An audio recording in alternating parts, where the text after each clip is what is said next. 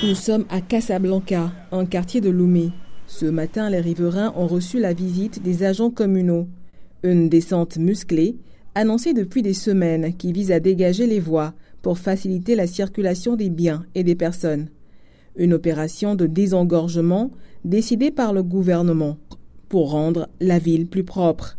Ceux qui n'ont pas voulu obtempérer ont vu tout simplement leurs marchandises saisies et embarquées. Écoutons Marie-Thérèse Talémé, une revendeuse.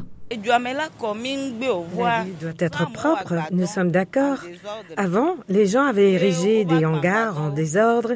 Les autorités locales ont refusé cela.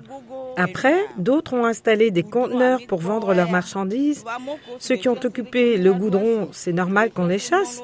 Mais nous qui sommes devant les boutiques, pourquoi nous chasser?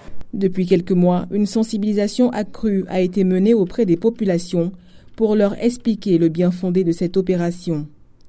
Aboka Kossi Agbenigan est le maire de la commune Golfe 5. on a déjà dépassé la période de sensibilisation qui a pris des mois. Depuis l'année passée, nous avions passé les messages dans toutes les communes. On ne peut pas vivre dans une capitale où les trottoirs sont encombrés et sont devenus des marchés, on a des hangars, des conteneurs euh, qui polluent la ville. Si la manière forte est utilisée dans cette commune pour faire entendre raison aux riverains, ici, dans la commune Golfe 7, on continue de mettre l'accent sur la pédagogie. Kové Kossi, troisième adjoint au maire Golfe 7.